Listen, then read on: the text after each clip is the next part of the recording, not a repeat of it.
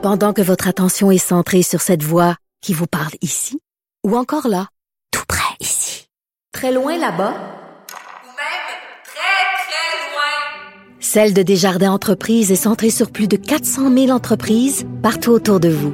Depuis plus de 120 ans, nos équipes dédiées accompagnent les entrepreneurs d'ici à chaque étape pour qu'ils puissent rester centrés sur ce qui compte, la croissance de leur entreprise.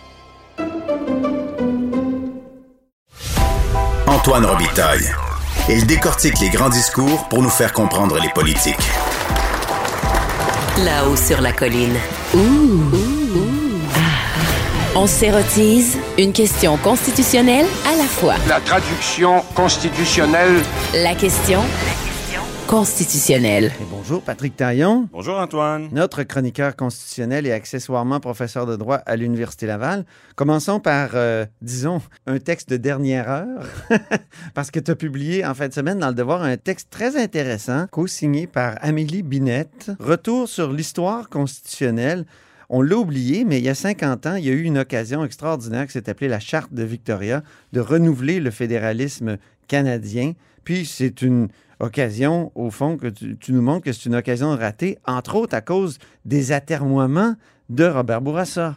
Oui, Robert Bourassa arrivait en poste. C'était sa première négociation constitutionnelle. Il savait pas à l'époque que ça allait marquer toute sa carrière. hein. C'est c'est presque surdimensionné l'importance que va jouer Robert Bourassa dans les euh, négociations constitutionnelles importantes. Victoria, c'est lui. Meach, c'est lui. Charlottetown, c'est lui. C'est vrai? Et, et l'autre côté de la table, c'est la même chose. Hein? Pierre Trudeau, c'est Victoria. C'est 1982. Et même si Trudeau n'est pas là pour Meach et Charlottetown, c'est lui le pourfendeur. Mais tu sais quoi, C'est lui qui sort de sa retraite. C'est lui penser. qui bousille ces accords-là. Exactement. Donc, euh, Donc, ça, ça m'a euh, frappé? C'est toujours les mêmes joueurs. Oui, c'est les mêmes joueurs pendant 20-30 ans. euh, et c'est le même gagnant, euh, Pierre Trudeau. Quoique cette fois-là, Pierre Trudeau, euh, donc je, je reviens à, à Victoria, lui, il offrait quand même assez gros. C'était mieux que Meach, comme tu nous le dis dans le texte. C'était Ben, quand même mieux que Meach, non? Il y avait un veto. C'était assurément mieux que 1982. Donc, la Constitution Ouais. qui s'applique à nous, le, le- le statu quo d'aujourd'hui, là, euh, c'est clair qu'en 82, euh, il y a des dispositions en matière linguistique qui visent à faire reculer l'autonomie du Québec en matière linguistique. C'est pas compliqué. Entre-temps, il y a eu la loi 101. Puis Pierre Trudeau veut mettre dans la Constitution des choses qui contredisent la loi 101 On dit pour souvent que- certain que ça tombe devant les tribunaux. 82, c'est un missile contre la... dirigé contre la loi 101. Après, il y avait aussi ce droit de veto, c'est un peu compliqué, mais ça donnait au Québec la capacité de dire non à toute réforme constitutionnelle qui le concerne. Et donc, euh, d'exiger des contreparties. Ça, C'était, c'était une demande à l'époque de, de- Ça a toujours été une demande du Québec. En 82, euh, ça, ça, ça a été euh, évacué du, décor et euh, Meach et Charlottetown visaient à réintroduire de manière partielle, en tout cas, soit un droit de retrait pour certaines choses complet ou soit un droit de veto. Donc, c'est des nuances, mais c'est grosso modo une capacité pour le Québec de se défendre contre des changements qui feraient pas son affaire. Donc, on n'a euh, pas ça dans 82. Puis ce qu'on ce comprend, c'est que c'était la plus belle offre qu'on a eue. Là. Tu sais, que- Oui, oui, quand, quand on Ça- regarde ça rétrospectivement. Et Robert Bourassa a accepté, puis refusé, sous pression de qui? Claude Ryan, qui était directeur du Devoir, qui lui était absolument contre Victoria. Euh, et qui va être l'acteur principal après dans, la, dans le, le, le- le- le référendum de 80, où il va proposer un, réf- un fédéralisme qui va être complètement exclu. C'est fascinant de, de, de voir que déjà, il y a 50 ans, là, tout ça, Moi, je, tous les joueurs étaient là en place. Plus je lisais sur le sujet en préparant ce texte, plus je devenais euh, très sévère et critique à l'endroit de Robert Bourassa, euh, qui, dans cette négo-là, euh, a été d'abord pour Victoria, avant de retourner dans ses terres, de lire son journal et d'y lire les éditoriaux de Claude Ryan, de voir les sorties du Parti québécois euh, qui est en montée dans ces années-là, et là de dire ben, finalement la parole que j'ai donnée, je vais la, je vais la retirer. Après consultation de mon monde, ça ne convient pas. Et c'est ça qui est bizarre dans l'attitude de Robert Bourassa, c'est cette espèce d'hésitation. S'il manquait quelque chose, ben pourquoi ne ne, ne l'a-t-il pas demandé à la négo? Peut-être l'aurait-il obtenu. Et il y, a- comme, euh, on, revoit un peu le Robert Bourassa de Charlottetown. Hein, pour les, plus jeunes, s'en souviennent pas, mais après Charlottetown, il y avait eu, on avait coulé dans les médias. 1992, ouais. Oui, on avait coulé dans les médias une conversation téléphonique entre deux conseillers spéciaux, Diane Wilhelmy et André Tremblay. Et il y avait cette phrase célèbre où il disait, bon, Robert Bourassa s'est écrasé Oui, la table ça. de négociation. C'est fascinant de voir de la première négo de Robert Bourassa à la dernière, comment, euh, quand on regarde en coulisses, comment ça fonctionne, ben, il y a une espèce d'hésitation, il, y a- il, y a- il y a- il oscille, il y a parfois un manque de constance, là où à l'inverse. Mais c'est terrible quand on y pense parce que Robert Bourassa nous a fait, d'une certaine façon, rater une belle occasion de fédéralisme renouvelé, puis peut-être nous a fait aussi, en 1990, rater l'occasion de faire la souveraineté du Québec. C'est le propre de sa trajectoire. C'est épouvantable, dans le fond. Et à quelque part, là, Heureusement qu'il a fait la baie James. oui, et, et c'est fascinant de voir comment il a aussi sacralisé certaines demandes du Québec. Ah oui. Puis quand on y pense, euh, à tête reposée avec le recul aujourd'hui, ben, de dire là, que Mitch, c'est les demandes minimales, ben, attention, là, il y a des demandes là-dedans qui sont inefficaces, qui permettent pas d'atteindre le but recherché, puis il y a des affaires fondamentales qui ne sont pas euh, traitées par ces demandes-là. Je vous donne un- deux, trois exemples. Ouais. Le pouvoir fédéral de dépenser, dans les fameuses demandes minimales de M. Bourassa, ça réglait pas vraiment le problème. Ça réglait une forme de pouvoir de dépenser qui n'existe de moins en moins aujourd'hui. Euh, on prend pas en compte à l'époque l'importance des tribunaux, l'absence de fédéralisme judiciaire, le, le- le rôle de nos tribunaux dans l'interprétation de la Constitution est minimisé dans la négociation de Meach. Euh, on, on passe beaucoup de temps à exiger des rapatriements de pouvoir, mais en vérité, ce qu'on a souvent le plus besoin, c'est tout simplement une prépondérance, un dernier mot pour l'Assemblée nationale. Euh, bref, il y, a- il y a toutes sortes de demandes qu'on pourrait faire, qu'on pourrait réviser, mais tout ça, ça, ça a comme été figé dans le ciment de cette époque. Et là, ça a été sacralisé par euh, l'espèce d'aura que Robert Bourassa a aujourd'hui, mais qui, je pense, là, mériterait euh, un second regard euh, plusieurs décennies plus tard pour dire qu'est-ce que le Québec, c'est quoi les, c'est quoi les véritables irritants du fédéralisme canadien? Il y en a beaucoup. Oui. Et parmi les pires, ben, on voit que finalement, Meade, Charlottetown, Victoria, euh, 82, Ça- ça... répond partiellement à ces choses-là. Puis Ah des oui. fois, on s'accroche à des batailles symboliques, comme la société distincte. Je veux pas dire que c'est pas important, mais les, gains concrets qui s'y rattachent sont pas si évidents que ça. Moi, mon préféré, c'est quand même, ça demeure le livre beige de Claude Ryan en 1980. Bon, c'est à lire, en tout cas, les passionnés comme nous, la, charte de Victoria, le premier bluff de Robert Bourassa, c'était dans, dans le devoir d'histoire en fin de semaine, devoir d'histoire qui est dirigé par l'ami Dave Noël. Donc, continuons. Là, tu veux nous proposer quelque chose, Patrick, qui est fascinant, de revoir l'affaire Fitzgibbon à la lumière du jugement HAC. Je rappelle, le jugement HAC, c'est le jugement sur la loi 21 de Marc-André Blanchard. Oui, c'est Quel est le lien, mon C'est cher total- Patrick? c'est totalement hypothétique, c'est assez ironique aussi, mais imaginons un instant que euh, le, le député Fitzgibbon consulte un, un constitutionnaliste pour essayer de puiser un argument de charte par rapport à la situation. C'est fabuleux. Ben, c'est assez fascinant de J'adore la voir, créativité juridique. de voir comment il pourrait puiser dans le jugement A contre la loi 21. Oui. Ils ont une comparaison amusante. Donc, il existe dans la Charte canadienne des droits et libertés et dans la Charte québécoise le droit de se porter candidat. Ah. C'est un droit qui est garanti à tout le monde.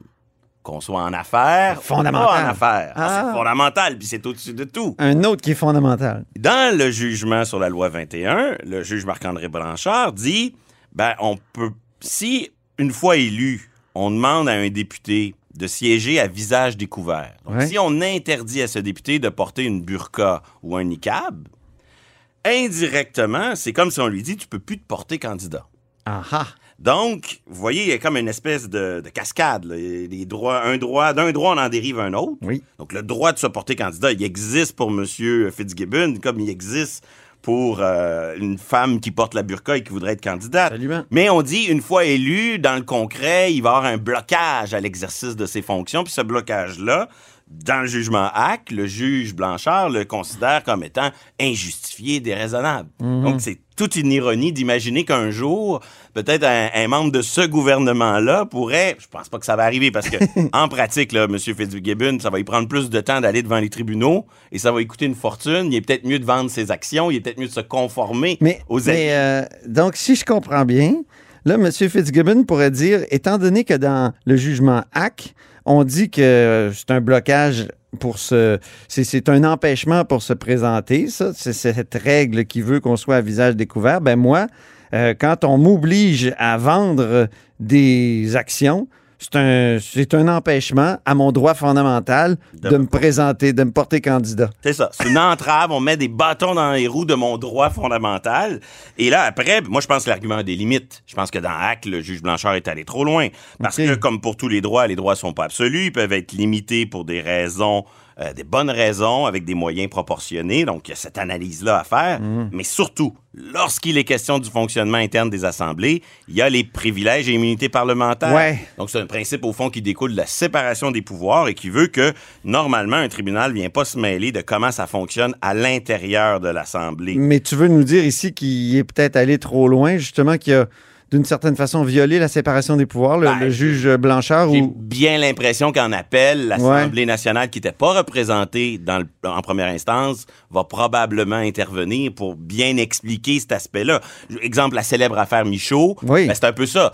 Peu importe si c'est bien ou pas, légal ou pas d'avoir adopté cette résolution, c'est les tribunaux qui nous disent, nous, c'est pas de nos affaires, on peut pas aller s'immiscer dans le fonctionnement interne de l'Assemblée, c'est à l'Assemblée de régler ça. Donc, que ce soit pour leurs propres règles éthiques, leur code vestimentaire ou le fait de siéger à visage découvert, ce sont toutes des questions qui concernent le fonctionnement interne des assemblées, mais on voit comment il y a une espèce d'interaction du droit de se porter candidat avec un peu de créativité judiciaire. Ben oui. Ben, peut-être que euh, le juge Blanchard, lui, est allé dans cette direction-là. Est-ce qu'un jour, un député, dans la même situation que M. Fitzgibbon, Donc, pourrait euh, mobiliser ce droit-là? Une C'est sorte de question, euh, conseil pro bono du prof Taillon euh, à M. Fitzgibbon avec un clin d'œil. C'est plus euh, un, un clin d'œil pour montrer que le droit constitutionnel est partout, même où on s'y attend le moins. Voilà, et c'est pour ça que ça nous érotise.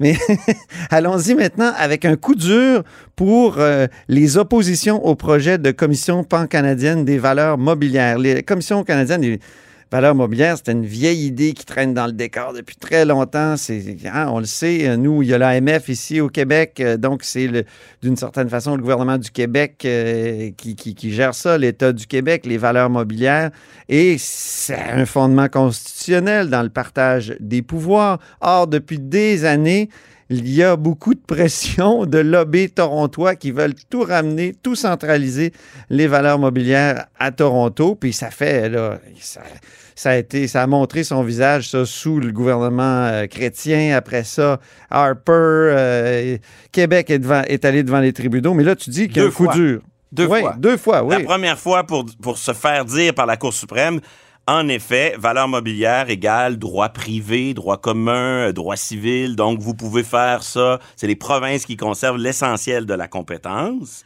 Donc, vous pouvez pas centraliser ça à, à Toronto. Et la deuxième fois, parce que le gouvernement Harper avait inventé une astuce. Oui. Ça s'appelle du fédéralisme coopératif. C'est Oh. magique. Ce qu'ils font, c'est ça qui va mourir là, euh, à la suite d'un amendement au budget qui est débattu en ce moment à la Chambre des communes. Donc, ce qu'ils font, c'est qu'ils créent une agence pan-canadienne. Puis là, ils adoptent ça dans une loi fédérale. Puis là, dans la loi fédérale, ils mettent le modèle type de loi que les provinces qui veulent embarquer, qui veulent coopérer, peuvent adopter. Et là, chaque province, mettons les provinces maritimes, qui trouvent que c'est un peu compliqué s'occuper de ça, puis qui qui aimeraient bien être indemnisées financièrement, puis laisser euh, un système plus centralisé, mais là, à elles, à ces provinces, d'adopter la loi type qui délègue, non pas au Parlement fédéral, ça serait pas possible, mais qui délègue à une autorité administrative quelconque, Ah oui. mais qui, comme par hasard, est à Toronto. Oh, OK? Et donc, ce projet-là, c'était la manière de violer la Constitution. Comme ça se fait souvent avec le fédéralisme coopératif, on, on bricole des ententes pour se partager des choses. Des fois, c'est à l'avantage du Québec, Oui. l'entente sur l'immigration. Voilà. Des fois, c'est à notre désavantage, l'exemple des valeurs mobilières. Mais là, ça mais là, c'était proposé par la Cour suprême, ça? Mais Non? la Cour suprême, dans le deuxième avis, a dit, ben, si vous procédez comme ça, par ce tour de passe-passe, Vous pouvez contourner. vous pouvez le faire. Et là, Québec perd dans le deuxième Ah, avis. ça. Mais là, coup de théâtre. oui. Coup de théâtre, Parlement minoritaire. Le Bloc québécois arrive dans le débat budgétaire, puis il voit une petite ligne, il, est écrit Attention, quelques millions supplémentaires pour un bureau de transition Oui. devant gérer la création de ce- cette commission-là. Bureau de transition qui, depuis 2009, avait déjà dépensé 107 millions de dollars Mon Dieu. pour espérer démarrer l'affaire. Ah oui. Et résultat des courses, il y a eu un vote scindé sur cette petite ligne du budget et ça a été battu.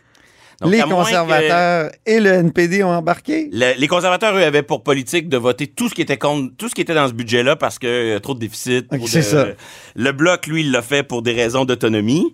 Et le NPD, je, je sais pas trop, probablement qu'ils sont plus centralisateurs sur le terrain social, sur le terrain économique, ils devaient y tenir un peu moins. Et donc, résultat des courses, là, on parle de deux avions en course suprême, une bataille euh, qui a duré des années pour que le Québec réussisse à maintenir sa compétence sur les valeurs mobilières, un tour de passe-passe, et tout ça va peut-être mourir et avorter sur un petit amendement législatif au budget, un petit amendement au budget pour dire, ben, on coupe les vivres du bureau de transition, le bureau de transition n'a plus d'argent, ça va être compliqué de fonctionner, donc peut-être que ce projet va mourir pour des raisons budgétaires. Je prévois que ça va revenir sous une forme, je sais pas. C'est une hydre. On coupe une tête, puis en revient toujours ce, projet de réforme euh, ou de contrôle pan-canadien des valeurs mobilières. Merci beaucoup, Patrick, pour ces trois sujets très stimulants et roboratifs comme d'habitude. Merci. C'est moi qui vous remercie.